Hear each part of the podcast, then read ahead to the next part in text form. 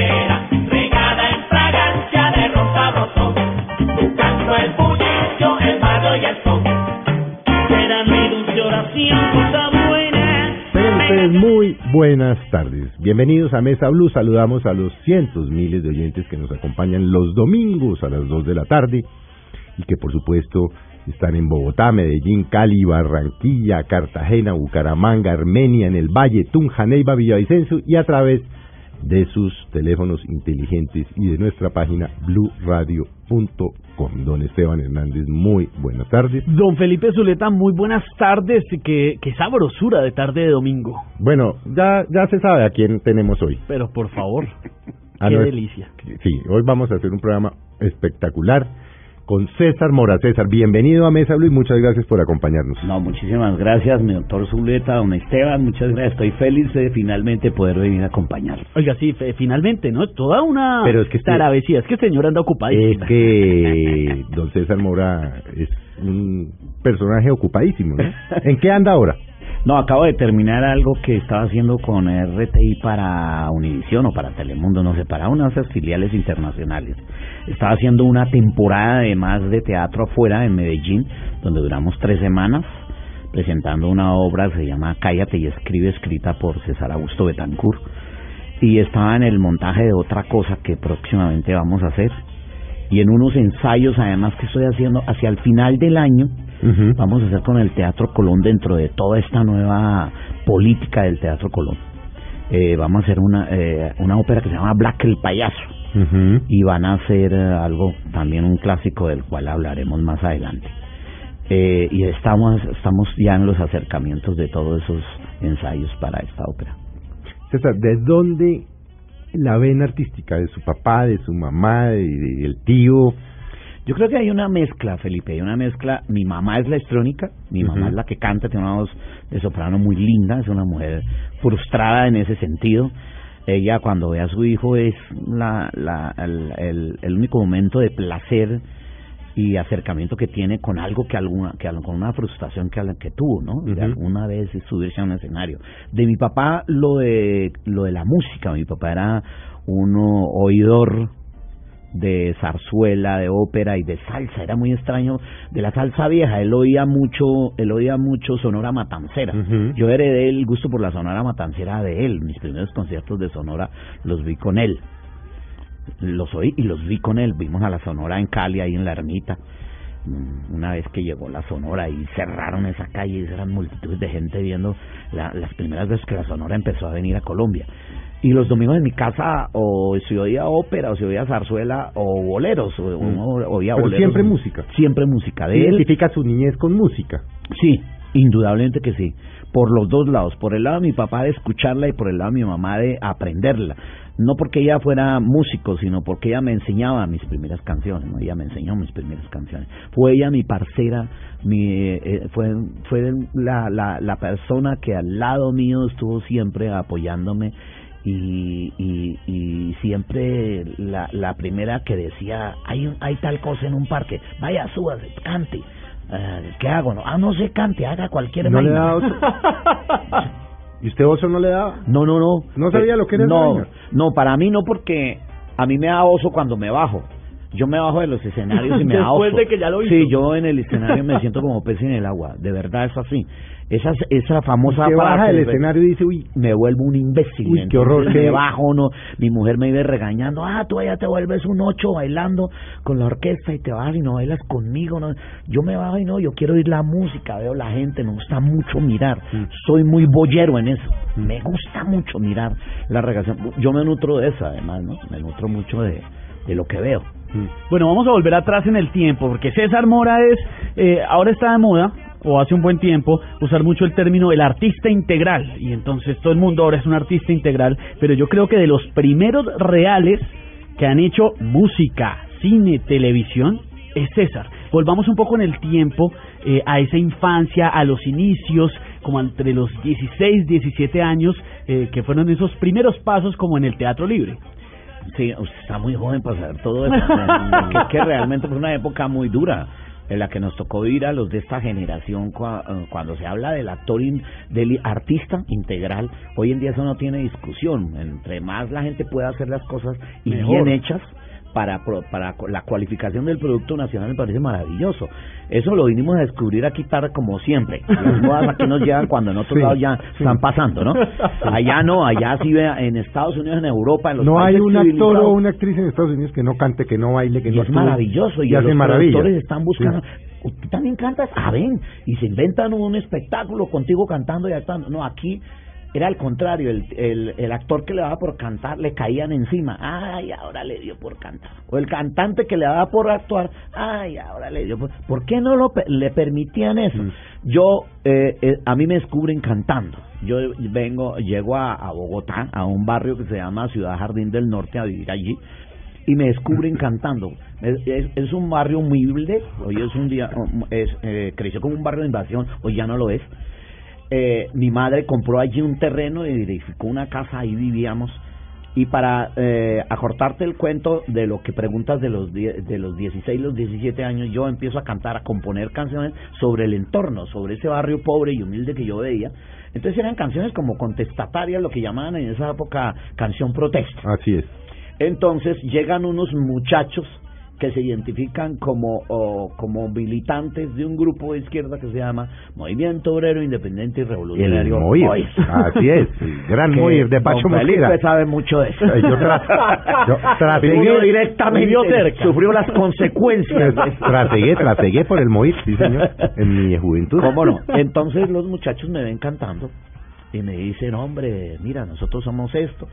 Me llevan a una sede que tenían en la en, en la 26. En la como- Rebeca. Que le llaman la Rebeca porque quedaba frente al parque La Así- Rebeca. así es. Era un pasillo oscuro Así que es. desembocaba ya en un patio donde estaba un poco de gente enloquecida con, Sí, sí, con, con- con sí. gritos y pancartas y todo. Y, ahí Y me pancartas a- que salía uno a pegar, ¿no? Sí, claro, Mm. así.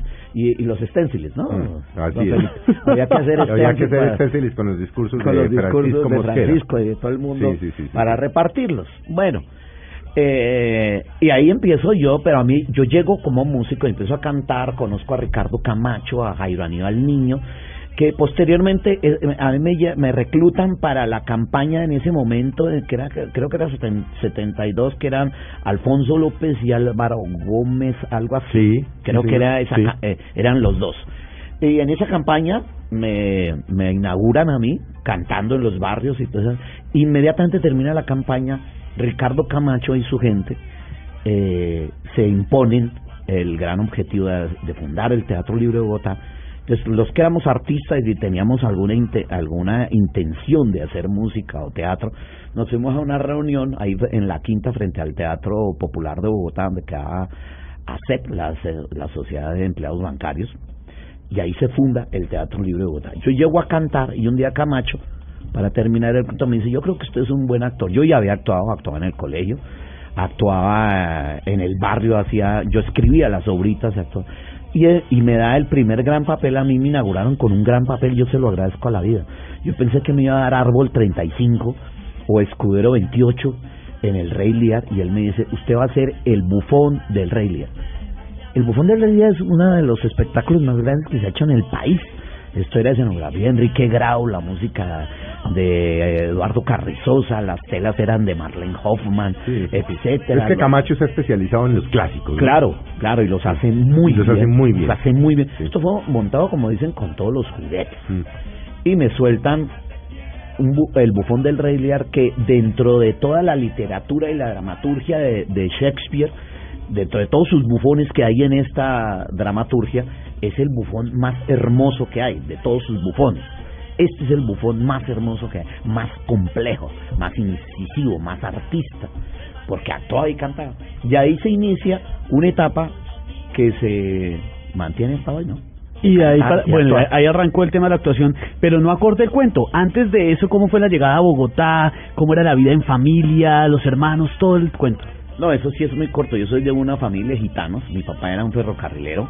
Pero en ese momento, después terminó aquí trabajando como jefe de taller de materno infantil. Y ahí se pensionó. Y ahí se pensionó. Exactamente. Eh, pero mientras estuvo allí, eh, nosotros llegamos a Bogotá porque a él lo trasladan de los talleres de Chipichate y rumbo a Bogotá, a la estación de la Sabana. Mm. Eh, a él le decían ingeniero y él le daba risa. Decía, veía qué raquera, no tuve que estudiar para que me llamaran ingeniero. ¿Por qué le decían ingeniero? Porque lo mandan a hacer un curso a Alemania y él se reía, él contaba eso muy divertido. Él decía, a mí me, me dicen, yo un güey, perdón, yo un sujeto ahí que apenas medio hablo español y me, y me dicen, don Francisco, lo vamos a mandar, a, a mí me van a mandar a Alemania, ¿qué? Me van a, me van a enloquecer ustedes. o que No, señor, no se preocupe porque el, ta- el, el taller que usted va a hacer es práctico. Ustedes lo van a poner a armar y desarmar una máquina y usted le van a poner un tipo que le va a decir, afloje aquí, esta es la llave tal, esto no sé qué. Y se volvió un teso, ¿no? Porque era el- uno de los pocos que podía armar y desarmar en un dos por tres una máquina del ferrocarril de esas de las viejas. Pero así, que se descarriló la máquina, no se él iba la armada y la desarmaba en mediodía. Era indispensable. Era, era el, entonces le decían ingeniero. Y se moría risa. Se, se toteaba. Era dicharachero.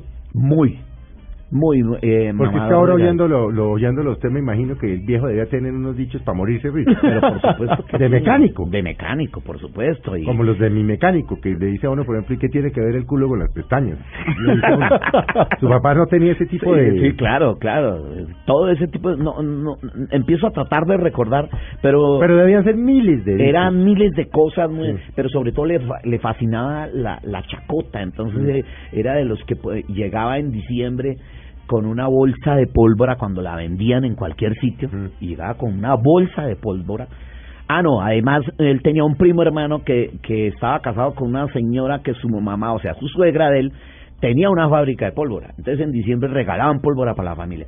Entonces esa era fiesta el día que él llegaba con bolsas de pólvora, pero él llegaba, entraba a la casa y bajaba el, el interruptor de la, del- de la luz, Ajá. dejaba la luz, dejaba la casa oscura y empezaba a echar pólvora en la casa. Dentro de la, Dentro de la casa. Loco. Loco, Pero dentro de la casa. Ah, prendía triquitraques y totes y, y volcanes. Y eso le a él le parecía eso, eh, le fascinaba hacer bromas, mucho chiste. ¿Y mucha- echaba chicha? Eh, claro. Eso pero- era con chicha. Eso era con, con mucha cerveza. Cervecita. Muchísima cerveza.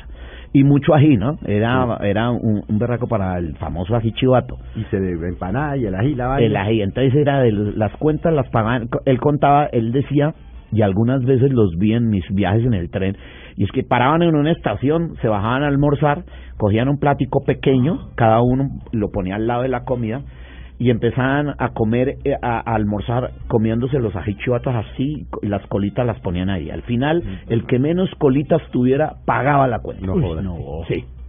Entonces esto era un plato lleno de colitas de, Sí. de, de ají chivato, esto eran unas costumbres de dementes, de suicidas.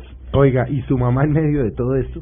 Mi mamá era una mujer chiquita. Sí. Santa, porque aguantarse esa vaina. Sí, es una berraca, esa viejita es una cosa maravillosa. Vive, ¿no? Sí, claro, Mm. ya tiene 85 años. Eh, eh, mi papá le tenía mucho miedo, mi papá era un hombre grande, alto, y yo salía a la estatura de mi mamá, porque de, de ferrocarrilero nada, mi mamá, mi papá era un tipo como yo, casi unos 75, 78.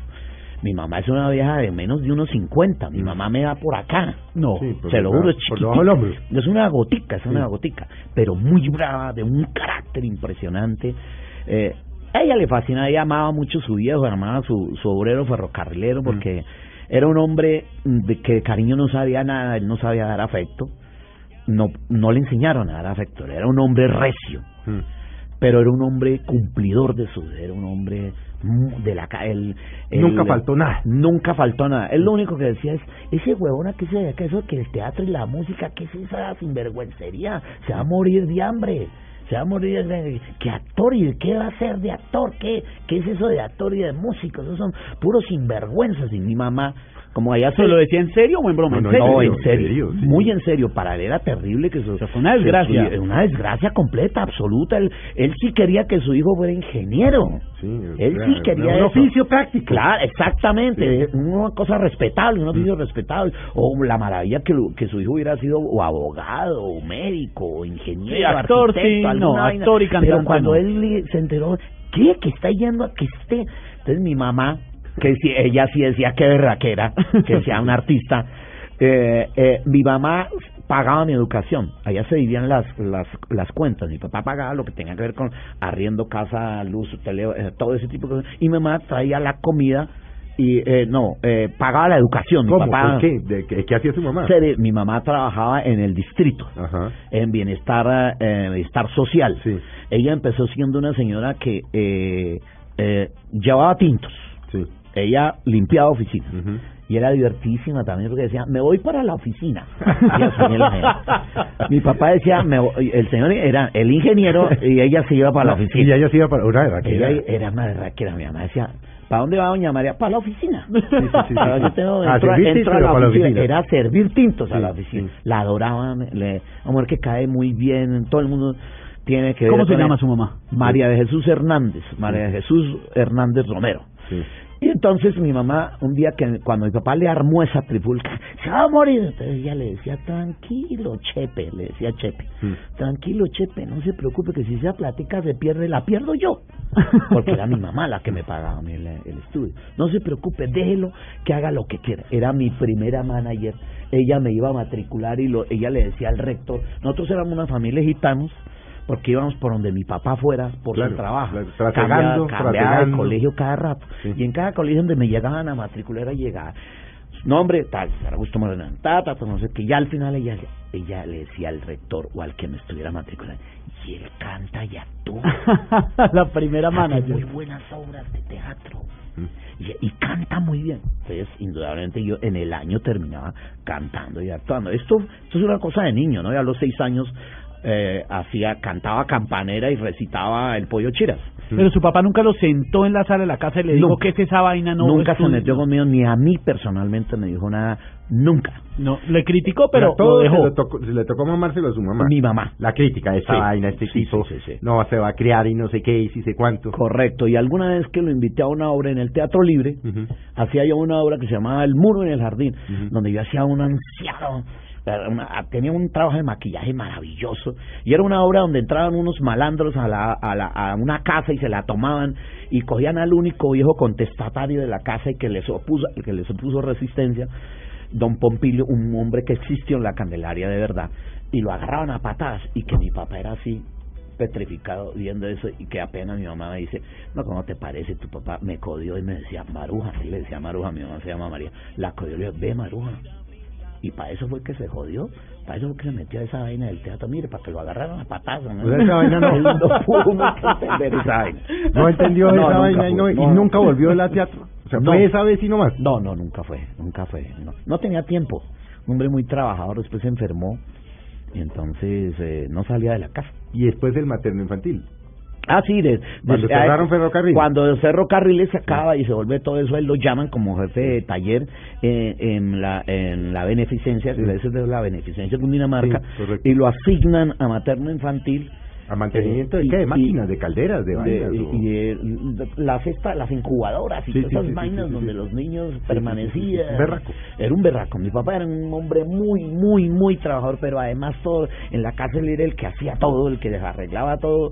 Y si un amigo, un hermano lo llamaba, mira que no me funciona, ya voy para allá, etcétera, cogí tenía un maletín de médico. Y, ahí y así ha médico, funcionado de esos todo. usaban de negros maletín de cuero cuero, se cerraba así. se cerraba y se abría así, El estetoscopio. Sí, entonces, sí, sí, mi papá tenía uno exactamente Con igual. Pero usted abría y salía la llave, la tres cuartos, la no sé qué, el probador. Eso era una derraquera, hermano. Yo mucha, yo, a mí me fascinaba acompañarlo y cargarle ese maletín. Me fascinaba muchísimo. Heredé mucha herramienta de él y heredé esa, esa tendencia a arreglar cosas. Tengo herramientas en mi casa. Es bueno arreglando cosas Sí, yo soy bueno con las manos para arreglar cosas y hacer instalaciones. De hecho, cuando yo me salgo del Teatro Libre me voy a vivir a Houston con una muchacha con la que vivía allá. Eh, Y allá vivió fue eso. Allá viví fue eso, en Fontainebleau se llamaba. la- Handyman. la- Un sí, handyman. Sí, exactamente. Yo hoy en- tenía, había un periódico en Fontainebleau, en la urbanización de unidad, decía, se necesita mucama para que arregle un apartamento. Y yo me fui y me le presenté a la señora. Me dijo, no, usted no entendió, necesito una mucama, una señora, una eh, keep house. Keep house. Sí, sí. Entonces, no sé qué, entonces le dije, no, yo le puedo arreglar, yo le arreglo el apartamento. No, necesito, le dije, mire, déjeme trabajar hoy, si no le gusta mi trabajo, me, me cancela. No me pague, me liquida, me saca. Dice, eso es un trato, le dije, sí. Eso, esa relación terminó en que a los seis meses que yo me retiré, esa señora lloraba. Me dice, usted no tiene un hermano, por favor, traiga. Claro. Y yo era el niño de la urbanización, porque yo le arreglaba la lámpara, yo le arreglaba esta, yo le armaba la mesa del computador, y ya no lo podía creer, ¿no? Eso es una cosa que yo heredé mucho de mi papá. Oiga, impresionante este tipo de, de anécdotas, pero además eh, lo sorprendente que terminó emulando entonces a su papá, terminó Sí. eh, hace- eh, adoptando muchas cosas de él y al final las puso en práctica. Oiga, César, ¿y cómo es la llegada a la televisión? Ya está en el teatro eh, y de ahí da el, el gran brinco, el salto. Si no estoy mal, la primera novela fue Romeo y Buceta. No, no, no, no, no. Antes de eso No, estuvo no, en otra. de- eh, lo primero que hice en televisión se llamaba El Confesor. ¿Y cómo, cómo, cómo llegó además? Yo llego porque pues me salgo del teatro libre ya eh, no podía vivir y no se podía vivir del teatro. Eh, me voy a vivir a Houston eh, y me llama un día Jennifer Stephen, que en ese momento era la esposa de Pepe Sánchez, y me dice, Pepe le manda a decir que hay una serie que él va a hacer que se llama El Confesor. Le vamos a mandar los libretos a ver si le gustan para que la. Me mandaran los libretos. Yo le, le dije a la compañera con la que vivía allá, le dije, voy y lo hago y regreso. Efectivamente, vine yo. Yo me salí del teatro libre esencialmente porque ya no podía más. Tenía hijas, ya, ya tenía dos hijas. Que no daba para vivir. sí. no, no, es que no había plata. Mm. Entonces vivía, ¿Cómo era la situación en ese momento? vivía de la caridad. Exacto. Tal cual. La caridad, ¿cómo era? El doctor Zuleta, que sabe cómo es esa y cómo se organiza el teatro eh, libre de Bogotá y cómo era ese chico, había una gente mm, con una muy buena posición económica, había unos que no lo teníamos mucho y colo y Camacho- los, los sponsors, los patrocinadores. Exactamente. Entonces. Camacho se inventa el sponsor. Entonces le dice a un tipo que se llama Álvaro Hoyos, que le decíamos el pausa, dice, pausa, usted encárguese de César Mora. Entonces el pausa me daba a mí mensualmente una... una Era su patrocinador. Exactamente, me daba un, una plata. Con eso medio vivía. Pero pues el pausa no podía todo el tiempo, no iba a poder eso, pues... Entonces No, yo y me eso es insostenible. en insostenible y yo decía y no me y yo no podía un poco como aceptar que no pudiera vivir de lo que yo sabía hacer. Claro. no se permitía. En la televisión no la permiten no la permite Ricardo no la permite. Él muere en su ley y morirá en su ley.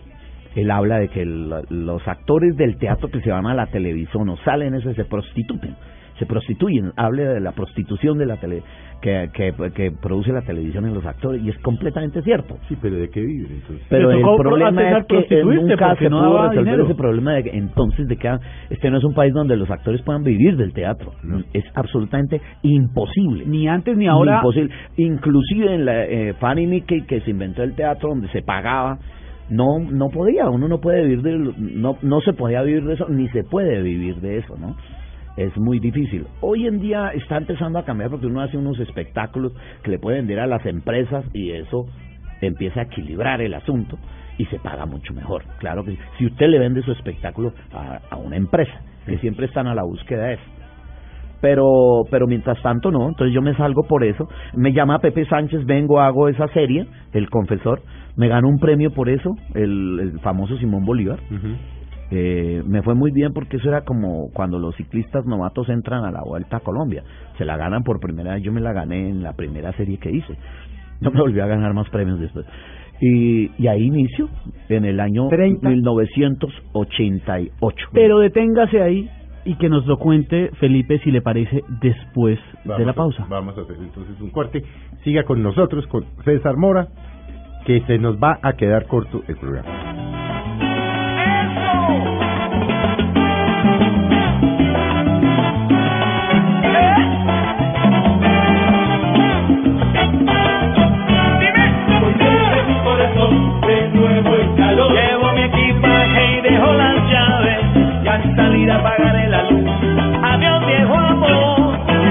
Te encuentro una vez y me dije que soy feliz a lo ves. Que señora que sí te olvidé, sigo buscando y esperando el amor otra vez.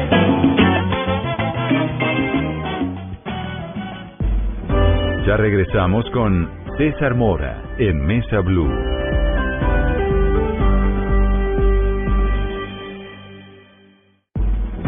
Continuamos con César Mora en Mesa Blue. La verdad, querido amigo, tu realidad la tengo que aceptar.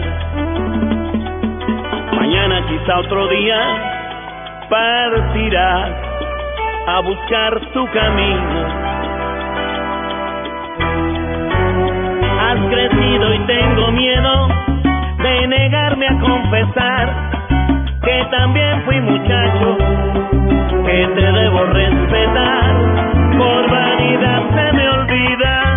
Que también fui muchacho, dice esta canción. Don Felipe, continuamos en esta tarde de domingo en Mesa Blue con un invitado espectacular una de las figuras más emblemáticas de la televisión, del teatro, del cine, de todo en nuestro país, el señor César Mora. César Augusto Mora Hernández, ¿no? Así es. Qué memoria, ¿no? increíble. Y hablamos hace un momento, antes de la pausa, de esos inicios, eh, ya no tan muchacho, sino dando ese salto del teatro a la televisión, eh, por necesidad, literalmente, ya con una familia y hombre del teatro no vive nadie. Así es. ¿Cómo fue entonces? No, del teatro no vive nadie. No, y pasó, y, pasó, a la, televisión. y ahí se quedó. Ah, porque estaba contándonos que fue a hacer el casting del confesor. Sí, no, no, no, yo no, yo no vine a hacer, yo vine a hacer el confesor. Y la hizo. Y la hice y me volví para, me volví para Houston. Y luego me llama y me dice, me vuelve y me llama Pepe y me dice, voy a hacer una cosa que se llama La Historia de Tita. La Historia de Tita fue la primera serie de esas que abrió aquí las puertas a todas esas series que tenían que ver con, con el narcotráfico, todas series marginales de personajes eh, mm. densos, eh, lumpen, etcétera. Eso fue lo primero que se hizo, lo hizo muy bien, muy bien hecho. Yo vine y hice eso, fue una serie como de 15 capítulos. Me regresé nuevamente. Vuelve y me llama y me dice, Mora, estoy haciendo... Eh, mi hacedor en la televisión es Pepe Sánchez, ¿no? O queda claro. Eh, me llama y me dice, estoy haciendo una serie que se llama Romeo y Buceta. Mm. Eh, ¿Por qué no? Me gustaría tenerlo ahí. Le dije, ¿qué personaje? Me dijo, yo no sé, invénteselo. Entonces yo le sugerí un vendedor ambulante. Un vendedor ambulante caleño porque yo los conocía y conocía a uno muy especial de apellido Grajales. De hecho, le dejamos el apellido, y entonces se llamaba el Jibarito Grajales. y yo lo conocía y lo veía, siempre me causaba mucha curiosidad verlo y me detenía un rato a oírlo, cómo vendía sus cosas, que me parecía muy simpático porque era muy extravagante. Entonces hablaba así y movía la boca así. Entonces, ¿qué mi gente? Yo soy el ahorita, entonces, que apá lindo me está. A ver, la familia Miranda, vayan acercando y el que no se acerque vaya vaya dejándole el vaya dejándole el campo al que sí tiene el billete, mano al bolsillo, mano al riel, a ver. Era un tipo muy simpático, pero hablaba así, apá lindo me protege y tenía así aquí una cosa como así. yo le inventé eso, entonces él, él miraba al cielo y decía, ve, apá lindo, escúchame, colga el teléfono, respondeme, te necesito. Y hablaba que era muy divertido. Y yo le dije a Pepe, es así. Pepe le, le fascinó, le pareció maravilloso. Y lo metimos y en, eh, y duramos, eh, yo duré en eso como cuatro o cinco años. Y Romeo Buceta estuvo como cinco años, ¿no? Sí, creo que un poco más. No, sí, como cinco años. Yo, yo duré como cuatro. Oiga, César, el, ¿y no le ha dado en algún momento de su, de su carrera, pues, especialmente en los últimos años, un poco de temor ese encasillamiento en personajes malos, como por ejemplo el del cartel de los sapos. Sí. Eh, pero creo que eso es, una, es un riesgo que corremos Mm. hoy en día todos los actores, porque es que no se hace más. el lío es que yo, eh, eh, inclusive últimamente, le saco el cuerpo a esos castings y a esas me llaman y yo ah, agradezco mucho, me excuso. De hecho, hace 15 días está, me ofrecieron algo parecido y decidí no ir al casting. Ujú. Decidí no ir al casting. Mm, No tengo nada contra eso, pero creo que que hay otras cosas que se pueden hacer. Ah, Lo último bueno que me pareció importante para mí fue haber hecho lo de lo del laberinto de Alicia. Sí. Lo hice con otra programadora. El laberinto de Alicia porque me parecía que era un tema que le contribuía a una Es discusión. decir, en de alguna país. manera, dentro de su ejercicio, tiene ahí una cosa ética que dice, es que esto no le sirve al país, esto no, no le conviene. Ahí vemos es la validez de haber Mm. pasado por el teatro libre. Le Mm. deja a uno una forma de trabajo, Mm. un estilo de hacer las cosas del cual aunque usted no esté allí, eso ya no ya no ya ya ya no lo cambia a nadie. Eso ya no Mm. se lo cambia a nadie. Sí. Yo tengo una forma de hacer mis cosas, yo llego a yo llego a grabar, ellos saben en, gra- en televisión los que, la gente que me conoce sabe, yo no llego con libretos al estudio, no me gusta por principio, parto de la base que usted le pagan Para que los aprenda. para que ya llegue al set con la letra aprendida a actuar. Mm. Yo no sé, los actores de hoy, los muchachos y mucha gente joven que yo los veo con, con las tabletas eh, pasando la escena, es así, un- están pasando la escena con uno y están pasándola con la tableta aquí o con el celular, donde está el libreto y está el parlamento. Yo digo, ¿cómo hacen? Yo no puedo, yo tengo que saberme lo que tengo que decir. ¿Para qué? Para llegar a actuar, que es para lo que me. Interiorizarlo y toda la Claro. Meterse pero ¿cómo hace usted para...? eh, son los berracos son los berracos, porque cómo llega usted ya, primero, a aprenderse la letra y a actuarla. Y, y hay algunos que tienen la teoría, y creo yo que es un poco para justificar su pereza, y es que no, es que al verla, entonces me sale espontáneamente. la- eso es un cuento, está echando un roto, un cuento que están como institucionalizando en eso, y es mentira. Yo Mm. no puedo, no puedo. Respeto mucho, me cuesta mucho trabajo. A veces eh, se lo digo a algún actor cuando ya veo que le cuesta trabajo. Le digo, es que tienes que aprenderte las cosas, es que tienes que venir con la letra. Aquí lo saben, por ejemplo, en Caracol, que yo he hecho series donde me toca en el día hacer 25 escenas y yo llego con 25 escenas aprendidas. Y qué, qué Yo memoria. entrené mi cabeza para eso. Para eso me pagan y me entrené y soy un profesional de eso. Cuando me dicen profesional, de lo cual no me ufano, pero lo reivindico, la reivindicación tiene que ver con eso. Es que a mí me pagan para eso. A usted le pagan por aprenderse Para aprenderme y llegar a, Y actuar, llegar a actuar. Y mostrar un personaje. No para llegar allá a... ¿qué, ¿Qué es lo que tengo que decir hoy? ¿Me prestas el libreto? No puedo, no puedo. ¿Y Me cómo es ese ejercicio de memorizar los libretos? yo, yo, yo no te lo podría decir porque, eh, porque no sé, puedo decir que cuál es la cosa. Yo leo. Ya sea de forma porque es que orgánica, automático. tengo- sí, es que yo ya tengo una, un entrenamiento por el teatro, ¿no? Fue mucha letra la que me tocó aprenderme en la vida, de obras de clásicos, de obras muy largas, etcétera, etcétera. Yo creo que hay un entrenamiento de la cabeza. Procuro que a esta altura, cuando ya la edad empieza A eh, joderlo a uno. joderlo uno, entonces mantenerme muy entrenado, leo mucho, escribo mucho y me aprendo cosas precisamente para tenerlo muy entrenado. La televisión además me permite hacerlo, pero entonces ¿qué hago yo? A mí me entregan un libreto y yo lo- leo el libreto, leo el capítulo. Si me- o, o si me entregan cinco capítulos, seis, cojo un fin de semana y los leo todos para tener un panorama ¿De qué- general de de, de de dónde de- estoy ubicado y de qué estamos hablando. Luego me concentro en lo, par- en, lo particular, en el personaje. Veo el personaje, leo lo que, lo que dice el personaje y luego ya me empiezo a aprender lo que el personaje dice, así no me toca ir a grabar mañana ni pasado mañana, sino dentro de 15 días. Cuando a mí ya me llaman para hacer ese día tales escenas, yo ya las conozco, porque ya le he dado tres lecturas a eso. Y ya las conozco y ese día, en la noche anterior, yo me aprendo, o dos días antes, me aprendo eso perfectamente y yo llego al set ya con la letra aprendida. Eso, la memoria se agiliza en la medida que vas empezando a trabajar. Cuando ya vas como por la mitad de la serie ya es facilísimo. Ya es más fácil porque tú ya sabes cómo habla el personaje, cómo dice, qué puede agregar el personaje que no se salga del espíritu, no del concepto del personaje O sea, aportar cosas. Eso de aportar no es tan sencillo. Eso no es que tú eres muy genial y entonces Se te un ocurrió meterle ahí un a la detallito. improvisación. No, usted no puede ir ahí a ir, a ir a improvisar cualquier cosa. Tiene que improvisar lo que llaman aquí la famosa morcilla, Mm. mal, eh, injustamente. Pero la tal morcilla eh, hay que saberla decir, tiene- hay que saberla con concepto, con lo que tiene que ver, sin desvirtuar un personaje, sin quitarle el sentido a lo que dice el personaje, ni falsearlo de lo que viene diciendo y lo que un es, de lo que un escritor, porque es un respeto con el escritor, ¿no? Es respeto al escritor es aportarle en términos de lo que el escritor ya te puso a decir ¿Qué tan importante es el director? supremamente. Para mí es muy importante. Para mí es muy importante. Pero hay directores de directores. Yo con unos me entiendo mejor. Siempre me he entendido muy bien con ellos, pero con unos, pues uno sabe, uno llega y ya sabe con qué director está. Hay directores que te dejan trabajar mucho. Hay otros directores que marcan todo, marcan mm, absolutamente todo. Uno se adapta, ¿no? Pero para mí es importante. Eh, es importante porque yo necesito creerle que estoy en buenas manos, que estoy seguro, que voy por un camino y que el que está al frente a mí dándome instrucciones lo tiene claro. Para mí es importantísimo que el que está al frente lo tenga claro y que yo lo sepa y lo perciba. Mm. Eso me da seguridad para caminar.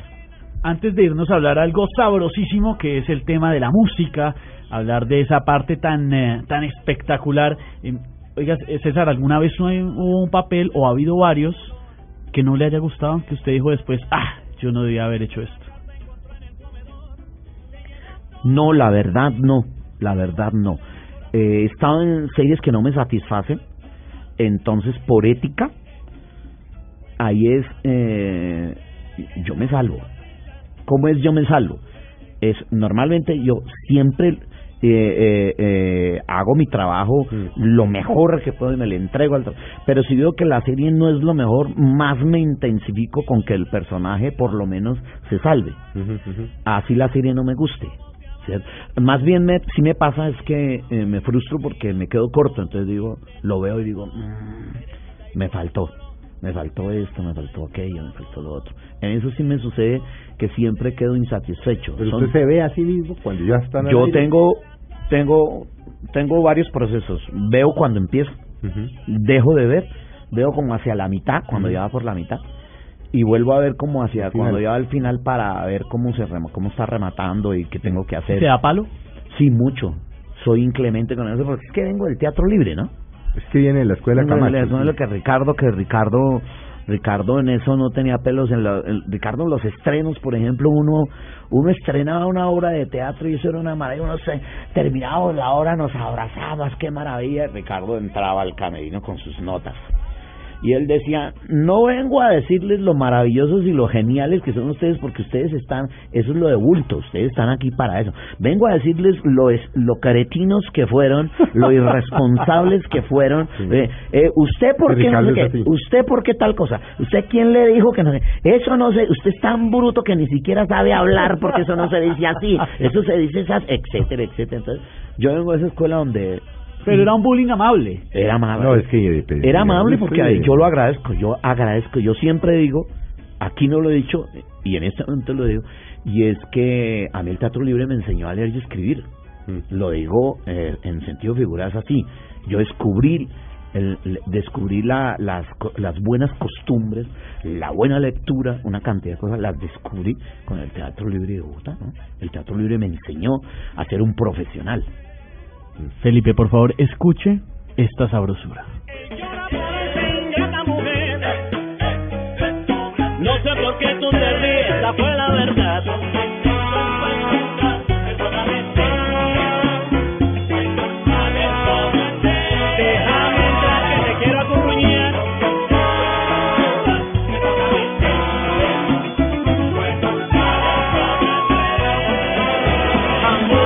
¿Qué tal esta delicia, Felipe?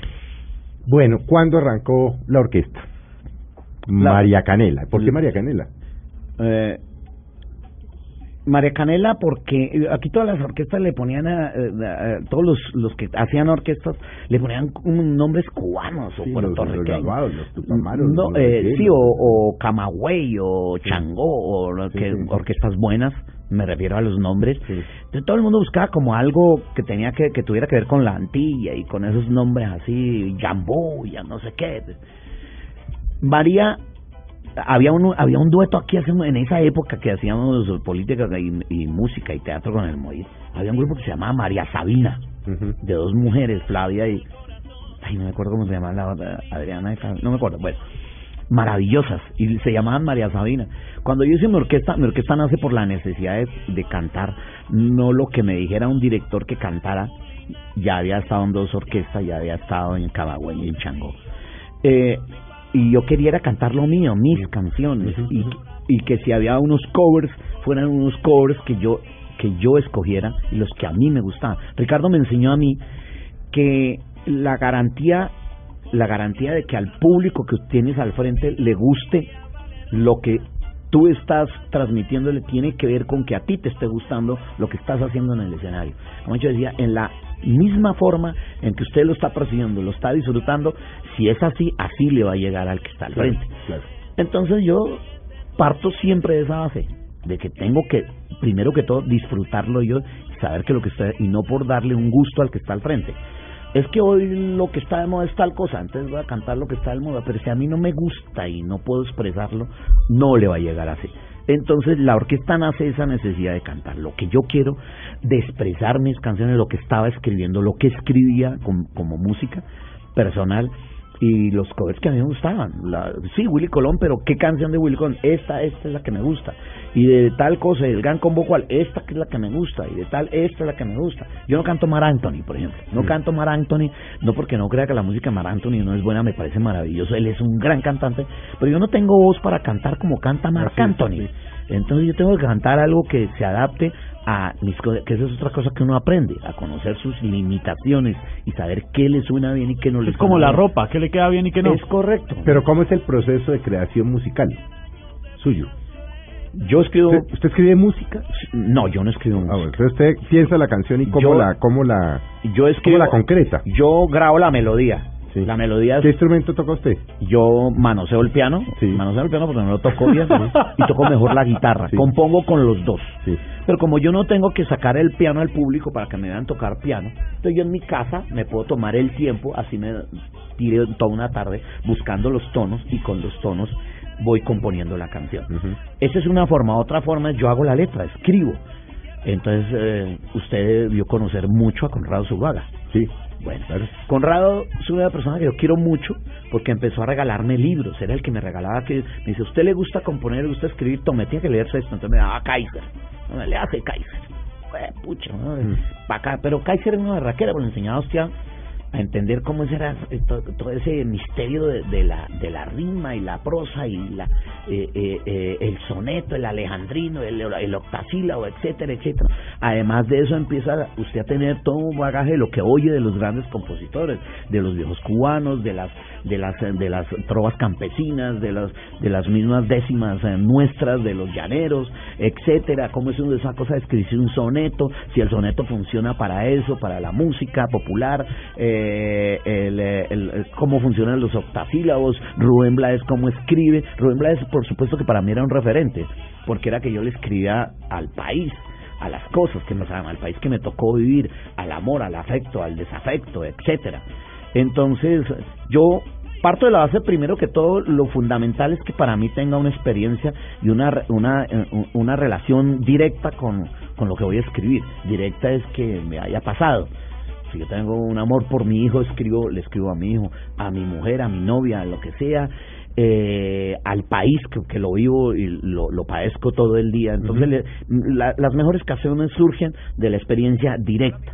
Entonces yo empiezo a escribir, no sé, me propongo escribir en octasílabos, entonces escribo en, o en, en, una, en una rima libre, entonces escribo, trato de que se oiga muy bien, leo mucho para que las palabras sean bonitas, para que, escoger palabras sonoras, hermosas. Al principio uno escribe como que yo como que yo escribía como que como caía, después yo decía, no, esto Eso tiene un eh, ritmo, eso tiene un ritmo, claro. sí, sí, claro. Las palabras tienen que ser rítmicas, Claro. tienen que quererse entre ellas. Sí, eso no es sentarse a escribir y ya. No, no, no, no, no, no, hay que, hay que, hay que gastarse el tiempito. ¿Y la música?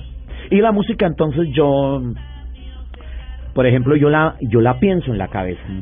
Yo no, yo sé algo de armonía, ¿me entiendes? Yo sé de armonía sé, sé cosas de armonía, conozco los tonos, etcétera. No escribo música, pero ¿qué hago yo? Entonces yo cojo una grabadora y hago soy Robin Hood, soy Aquaman, si estás conmigo soy un hombre nuclear, pero si ma em- empiezo, esa es la melodía, o quiero morirme de manera singular. Entonces yo lo tengo acá, yo lo grabo, yo grabo esa melodía. Ta ta ta ta ta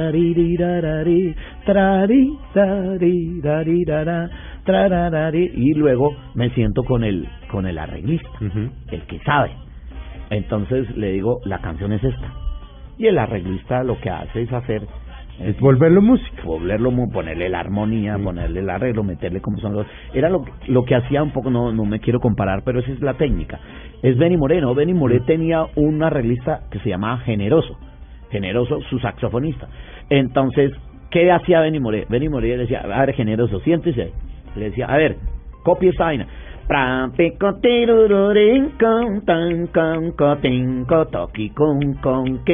Y Generoso, ¿qué hacía? Iba haciendo las pepitas, ta, ti, ta, ti, ca, ta, tic, y eso era lo que se, y eso se convertía, que pero qué bonito y sabroso bailan las niñas, las ta, ta, ta. ¿Me entiendes? Eso, eso se volvía música, pero Benny Moré ya la tenía aquí. Entonces él le, él le dictaba la melodía y él la copiaba, el generoso la copiaba, la copiaba en el pentagrama. Eso es lo que hago yo. Yo la, la, la registro en Usted grabación. tiene su arreglista de cabecera. Tengo varios. Sí. Y me gusta trabajar con los buenos, con los que son, con los que le veo- les veo buen gusto, que son exquisitos. son- tengo una tendencia al Latin jazz Mm. y mi música tiene mucho de eso porque busco los, los que, los que tienen ese gusto. Entonces, Aquí ha habido varios buenos, ¿no? Sí, claro que sí. Trabajo mucho con uno, eh, eh, el maestro José Aguirre, que es un trompetista que vive en Cali, que está haciendo ahorita unas cosas en Big Bang. Con él he hecho varios trabajos en Big Bang. Acabo de hacer uno que él ya lo acaba de lanzar, que se llama Lo que trajo el barco. Lo que trajo el barco es una, una serie de canciones que llegaron por el puerto, por Buenaventura al Valle, eh, sones viejos en los años 20, 30 y eh, él escogió una serie de, de canciones, nos llamó a varios cantantes, a mí me ofreció dos, yo canté Compa y Gallo y Palacola. Compa y Gallo la famosa, cuidadito Compa y Gallo, cuidadito, cuidadito Compa y Gallo, cuidadito. Y esas son Aquí- canciones de, de 40 de- años, 50 años. Claro, de los 20, Mm. de los 20, entonces las hizo en formato de Big Bang. Entonces usted no se imagina lo que suena eso. Eh, esa es mi forma de, de- de trabajar, ¿no? Me rodeo de los buenos especialistas, de los que hacen música muy bien hecha. Oiga, don César, María por María Sabina. Ah, sí, ah, no terminé el cuento. ¿Y Canela? No, no por María Sabina, sino que cuando yo vi que se llamaba María, María. Sabina, entonces yo dije, María para mí es un nombre que, me- que está presente en mi vida. María se llama mi mamá, mm, mi, una de mis hijas, varias de las mujeres con las que he tenido eh, afectos, eh, y mi mujer se llama María Fernanda, entonces yo dije, María tiene que ser un nombre de mi orquesta. Canela, ¿por qué? Porque Canela es la composición más importante que he hecho yo es tal vez lo que más es lo que más conoce el país de lo que yo hago y fue una canción que se volvió que Jaime Garzón la, la hizo sublime no entonces le puse a mi orquesta María Canela por eso Oye, impresionante, Felipe, toda la historia que hay detrás y uno no se imagina No, de, pues de la historia composición, de todo. Y uno cree que uno se sienta a escuchar, a disfrutar, porque se ha gozado todos los éxitos de César Mora, eh, pero pero no sabe todo lo que hay detrás realmente, ¿no? La gente que conoce de música o que estudia en conservatorio, pues lo sabe, pero nosotros, pues no. No, pues es que uno oye. Nosotros agarramos un domingo como hoy para indagar. César, ojalá que nunca tuviera que pasar, pero si le tocara elegir entre la actuación y la música. no yo ya esa pregunta ya no No, usted chulió ese tema. ¿eh? eso yo ya chulié eso. eso por eso mismo que hicimos al comienzo del al comienzo del programa. Antes usted le eh, el tipo que quería act- el que cantaba el cantante que quería actuar era un problema y la los medios le caían. Yo veí muchas al pobre Carlos Vives cuando hacía su rock en el comienzo y después le, le dio por hacer sus su, sus vallenatos. No todo el pues palo es que le dieron, quería ¿no? hacer todo y le daban palo.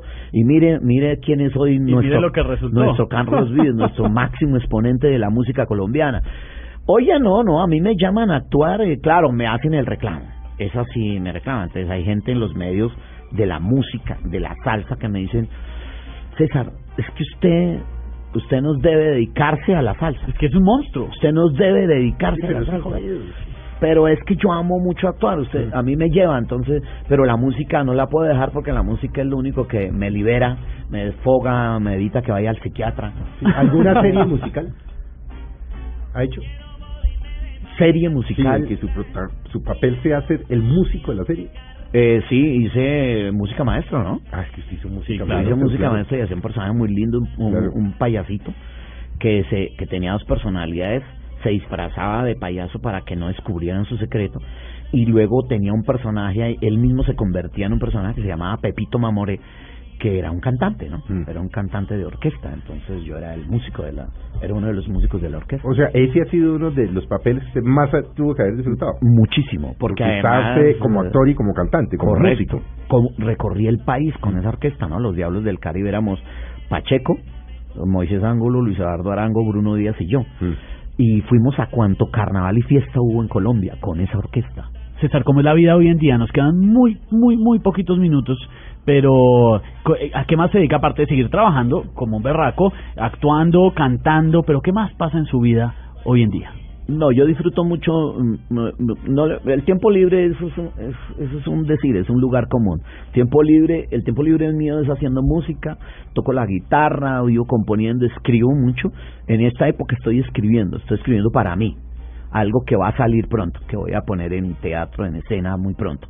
Ya, ya lo, lo estoy terminando. Escribo desde mucho tiempo eh, mis canciones, cuentos, mis cuentos, lo que hablábamos aquí fuera de micrófono Sí. con el doctor Zuleta, entonces yo sé de un cuento o de mis propios cuentos de mis amigos y los escribo. Los va escribiendo. Los escribo, claro, los escribo.